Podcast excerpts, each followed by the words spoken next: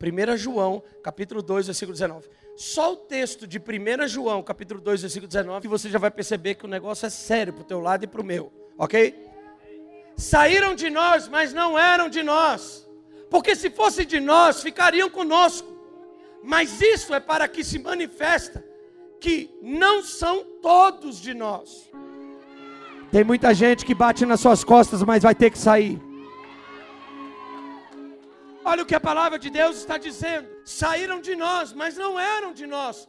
Porque se fossem de nós, ficariam conosco.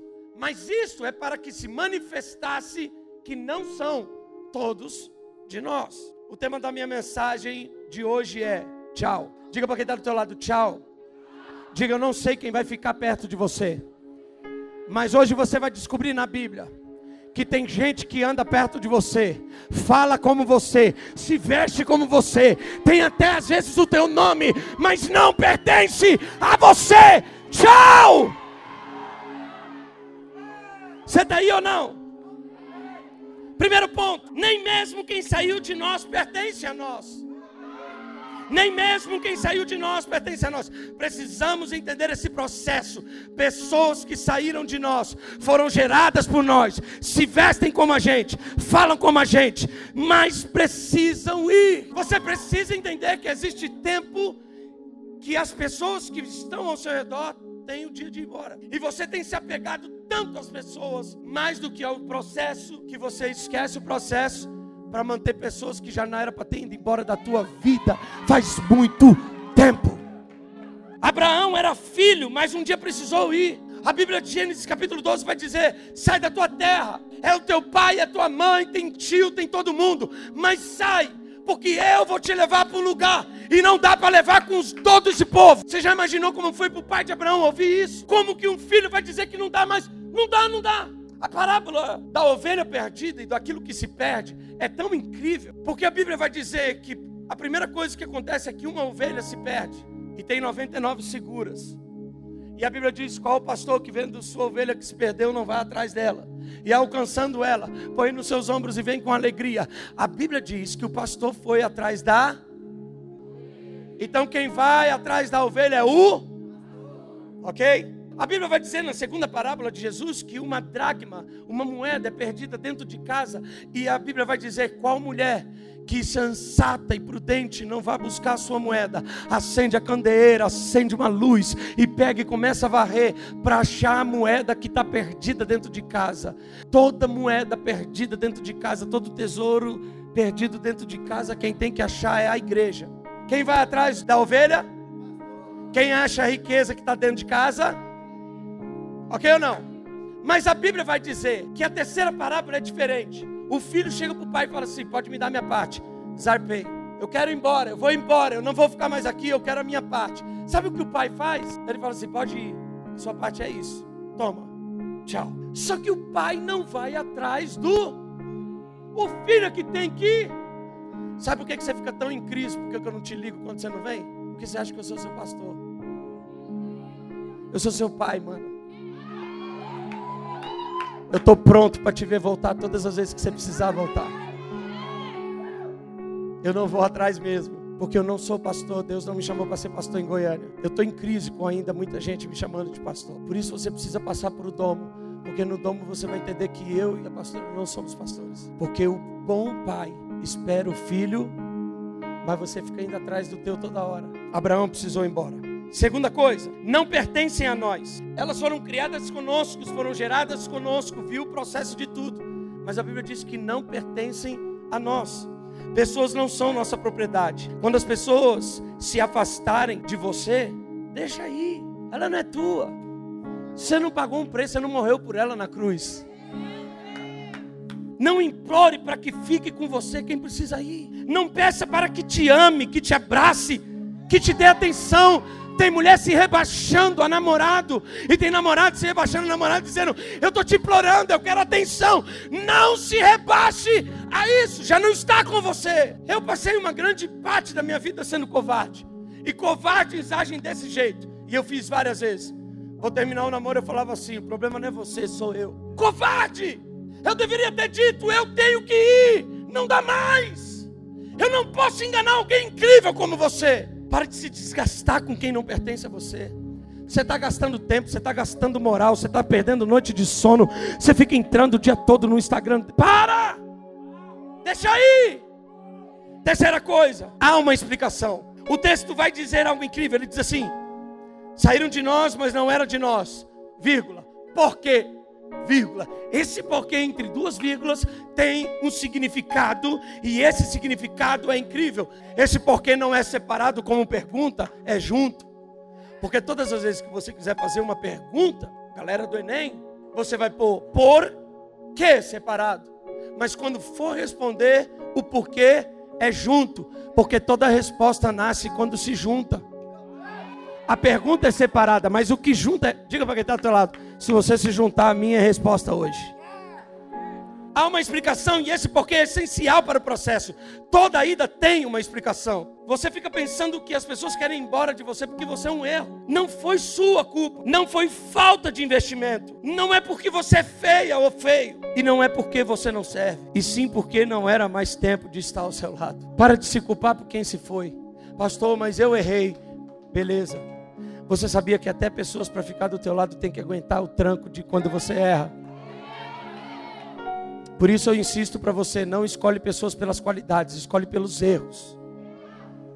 Porque os erros não vão te decepcionar e as qualidades vão te surpreender.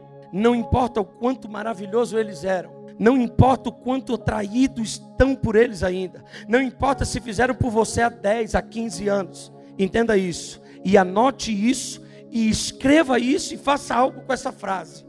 O teu destino não está amarrado com a pessoa que te deixou. O teu destino não está amarrado com a pessoa que te deixou. Tem gente que fala assim: Eu não posso mais viver porque me deixaram e levaram parte de mim.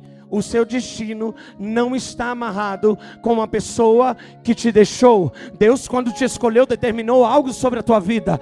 É beneficiado quem está perto de você. Mas quando se forem, não irão levar pedaços de você. Você não é a alma. Para de ser almático. Pessoas almáticas. Arrancou um pedaço de mim. Olha aí, está tudo aí dentro. Oh, eu me sinto leproso. Por quê? É tanta gente que levou partes de mim. Eles não irão levar partes de você se você não entregar para quem foi. Não foram eles que levaram, é você que manda para eles toda a tua parte, dizendo: vocês têm, vocês têm. Não, não, não, não tem mais. Acabou, filho, acabou. O meu destino não está amarrado com a pessoa que me deixou. Você pode dizer isso bem alto: o meu destino não está amarrado com a pessoa que me deixou. Diga mais alto: meu destino não está amarrado com a pessoa que me deixou. Diga quem me deixou, me deixou. E deixou tudo que é meu comigo. Quarto ponto. A Bíblia diz que se eles fossem nossos, se pertencessem a nós, ficariam conosco. Quem te pertence nunca te deixa. Não, eu vou falar de novo para alguém falar assim, mano, é para mim isso hoje. Tá doendo, vai ser difícil eu ficar de pé porque eu tô com vergonha, mas é para mim. Anota isso e grite se isso é para você. Quem te pertence nunca te deixa. Eles foram embora, andavam conosco, vestiam-se como nós, falavam que nós falávamos, sonhávamos, mas não nos pertenciam. Deixe ir, porque se pertencesse, não nos deixaria. Diga para quem está do teu lado: sabe como você sabe quem pertence a você? Quando tudo está errado, eles sempre estão do lado. Se não entrar na nossa cabeça, jamais vamos conseguir prosseguir. São idas e vindas, tentativas, e no final, sempre um abandono. Deixa aí. Você conhece a história no livro de Ruth, no capítulo de número 1. A Bíblia diz que essa família perde tudo. Ruth e órfã era nora de Noemi, mas houve um desastre tão grande que elas perderam tudo, inclusive os maridos. E elas têm que fugir. A sogra Noemi com órfã e com Ruth, quando elas chegam num determinado ponto de segurança, Noemi faz uma declaração. E Noemi diz: Vão, vocês estão livres. Vocês não precisam cuidar de mim. Orfa imediatamente fala: Muito obrigado pelo tempo que passamos junto. Aí Ruth está vendo aquela cena e fala assim: Eu não posso largar essa mulher agora. Não dá. A sogra Neemi perdeu tudo e já estava velha. Essas são as características justificáveis para que as suas noras pudessem deixá-la. Porque nem alguém aguenta ficar com o que se tornou velho. Só quem pertence. Órfã vê na crise a oportunidade de ir embora. Mas Ruth vê na crise a oportunidade de ficar mais perto e provar que é leal. Olha Ruth. Pode ir. Noemi fala, pode ir. A Ruth fala assim: Não. Onde você morreu, eu quero morrer. Chupei limão com você a vida toda. Colhi momentos incríveis ao seu lado. E agora você quer que eu te abandone? Quem não pertence vê na crise a oportunidade de falar mal. E quem te pertence sempre vai proteger mesmo quando você estiver errado. Não significa que órfã era ruim. Só significa que a parte dela na história de Noemi e Ruth já havia acabado. Diga para quem está do teu lado, ei, põe um ponto final. Deixa eles irem. Vira a página. Está vindo uma história incrível para você agora.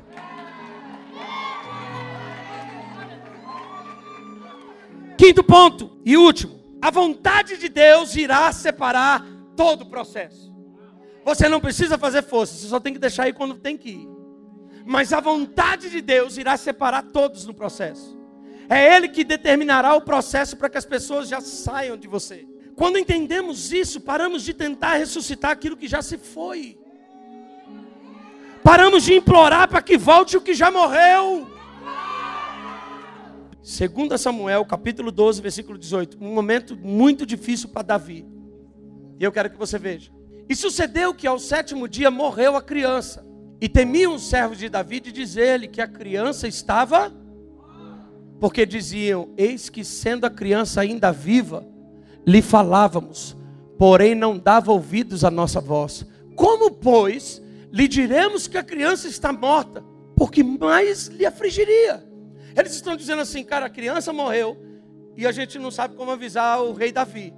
Porque quando ela estava viva, a gente falava com ele nem ouvia. Se a gente desse a notícia, o dia que um soldado veio dar a notícia que Saul tinha morrido, que era seu inimigo, ele matou o soldado que avisou. Imagine falar que o filho dele morreu. Você não faz ideia de quanto Davi orou, jejuou, buscou o Senhor. Ele vestiu roupas de, de pano de saco, ele jogou cinzas na sua cabeça para que a humilhação dele pudesse tocar o coração de Deus e fazer algo por essa morte. Mas olha o que diz o versículo 19: Viu, porém, Davi que seus servos falaram baixo, e entendeu Davi que a criança estava, pelo que disse Davi aos seus servos: Está morta a criança, e eles disseram: Está morta. Então Davi se levantou, presta atenção, parece ser um pai medíocre, parece ser um pai que não tem compaixão. Mas Davi fez o que tinha que fazer enquanto estava vivo. Depois que morre, não tem o que fazer. Ele passou dias e talvez muitos dias lambendo o pó daquela terra. E no dia que morreu, a primeira coisa que ele faz é se levantar da terra. Quantos pós haviam em Davi para que ele tirasse dele? E levantando-se da terra, se e se e mudou de e entrou na e adorou. Então foi à sua casa e pediu pão e lhe puseram pão e e disseram-lhe seus servos: Que é isso que você está fazendo? A criança viva, jejuaste e choraste. Porém, depois que morreu a criança, te levantaste e comeste pão. E Davi disse: Vivendo ainda a criança, eu jejuei e chorei, porque eu dizia: quem sabe, se Deus se compadecera de mim e viverá a criança. Porém agora está morta. Por que jejuarei eu? Poderei eu fazer voltá-la? Eu irei a ela, porém ela não voltará para mim. Morreu. Não tem mais o que fazer. Davi está dizendo: viramos a página. Parece ser um pai inconsequente, um pai sem coração, mas não é. É um cara que entende que tem que lutar enquanto há o que lutar. Morreu, não tem mais o que fazer. E você está querendo fazer por algo que está morto, aquilo que você não consegue. Deixa aí logo. Sabe o que Davi faz depois disso? Faz um filho. Sabe o que Davi faz depois de uma morte? Faz um filho. E sabe quem nasce? Salomão. Salomão não veio para substituir o filho que morreu, mas Salomão é a recompensa da atitude de um pai que sabe deixar aí o que morreu e se levanta para uma nova etapa da sua vida. Entenda esse processo contra a vontade de Deus e pare de lutar para que fique vivo aquilo que já morreu. Para de manter vivo dentro de casa o que se foi. Eu quero que você segure na mão de quem está do teu lado e diga para essa pessoa assim: olha, nada acontece por acaso. Se eles te deixaram, não foi um acidente. Se, se te abandonou, não foi um acidente. Se tentou fazer dar certo e não deu, não foi um acidente. Se saiu do grupo ou te bloqueou no WhatsApp, não foi um acidente. Aceite como a vontade de Deus. Pastor, mas a partida dói. Dói. A expectativa de uma nova esperança, de que algo aconteça, algo novo venha, algo novo apareça, é quase impossível. É. E o que você faz? Quando tudo parece que não tem mais jeito. Você não encontra explicação. Parecia que tinha tudo para dar certo. Sabe por que, que aqui na casa nós não temos membros? Porque eles não pertencem a nós. E o dia que precisar ir embora, vão. Pastor, já teve gente que foi embora? Já. Dói? Às vezes sim, às vezes não. Quando dói? Quando eles escolhem sair e revelar o seu caráter. Ouça isso e eu termino. Quando você faz com que as pessoas não pertençam a você, você entende que o processo de Deus é mais leve. Existem pessoas que vão passar por você para dar um ponto na tua história. Elas não vão escrever história, elas serão uma vírgula, elas serão uma interrogação. E existem outras que vão passar pela tua vida com uma caneta para escrever. E você vai fazer de tudo para eles largarem a caneta e eles vão falar: Não largo, eu pertenço à sua história. Só que não dá para chegar a essa pessoa se você ainda chora pelo que deveria ter, ó. Faça algo hoje. É algo nosso aqui. Mas tudo que é nosso está sendo copiado lá fora. Você é bom de fazer os seus stories põe uma mãozinha lá e diz assim: acabou, tchau. Porque hoje vai começar uma das melhores etapas da sua vida.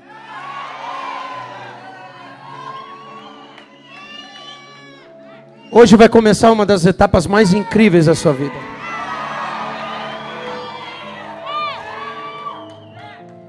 Quando o que morreu vai embora e eu tento adiantar a minha história para frente, eu não consigo porque eu estou preso. Deus está dizendo assim: Ei, filho, tchau.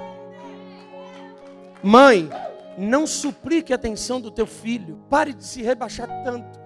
É o processo. Existem lições que nós só vamos aprender passando. Eu ouvi uma frase que eu levo para minha vida toda que diz que experiência não se transmite, se vive. Se você falar, não põe a mão na tomada que dá choque. Enquanto não tomar, ele não vai entender. Ou seja, experiência do choque não dá para transmitir vai ter que tomar choque. Eu nunca tive medo de perder vocês todos. Nunca tive medo de a casa voltar a ser num salão de 60 pessoas. Nunca esse medo passa no meu coração. E nem tampouco da pastora. O meu medo é não ser o suficiente daquilo que Deus quer que eu seja para vocês. Quando alguém vem e me fala assim, pastor, o senhor deu uma palavra e eu fiz algo, eu aprendi algo, Deus está me ensinando as suas palavras, as palavras dos pastores, a casa. E quando alguém fala o que tem acontecido, eu olho e falo assim, uau, incrível. Mas quando a pessoa sai, eu olho para Jesus e falo, eu não conseguiria fazer isso. Obrigado. Agora você está pedindo para Deus ressuscitar aquilo que você deveria dizer obrigado por ter levado embora. Não ressuscite aquilo que você deveria ter gratidão.